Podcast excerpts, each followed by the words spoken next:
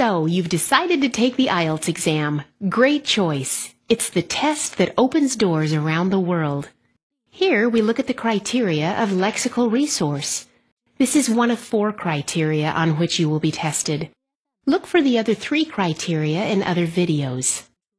Lexical resource focuses on the range of vocabulary a candidate uses. The wider the range, the better you will score. You will need to understand these factors to score well on the test. The ability to use vocabulary effectively, including the right collocation, that is, words naturally used together.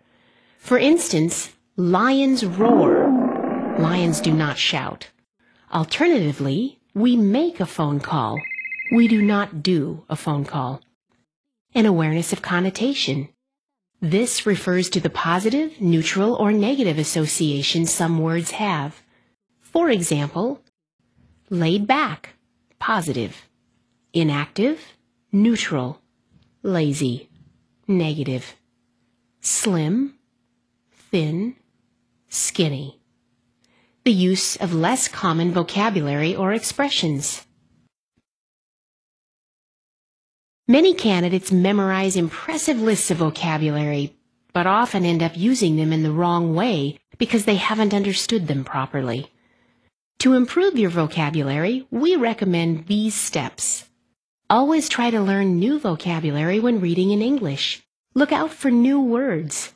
Seeing words in their context helps you learn the meaning, usage, and collocation. Online newspapers are a good resource. These can also help you keep up on the vocabulary of current affairs.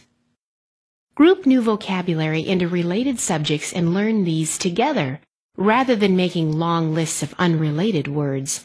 For example, make a list of words about sports. Using mind maps often helps with this.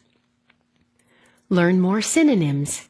These are words or expressions which have a similar meaning. Knowledge of synonyms will help with all parts of the IELTS test. Try using a thesaurus. Make small word cards with the word written on one side of the card and the translation and an example sentence on the other side. You can then test yourself. Practice is the key. Not to memorize, but to practice discussing different topics, weaving in the vocabulary you have learned. Research shows practice improves test scores.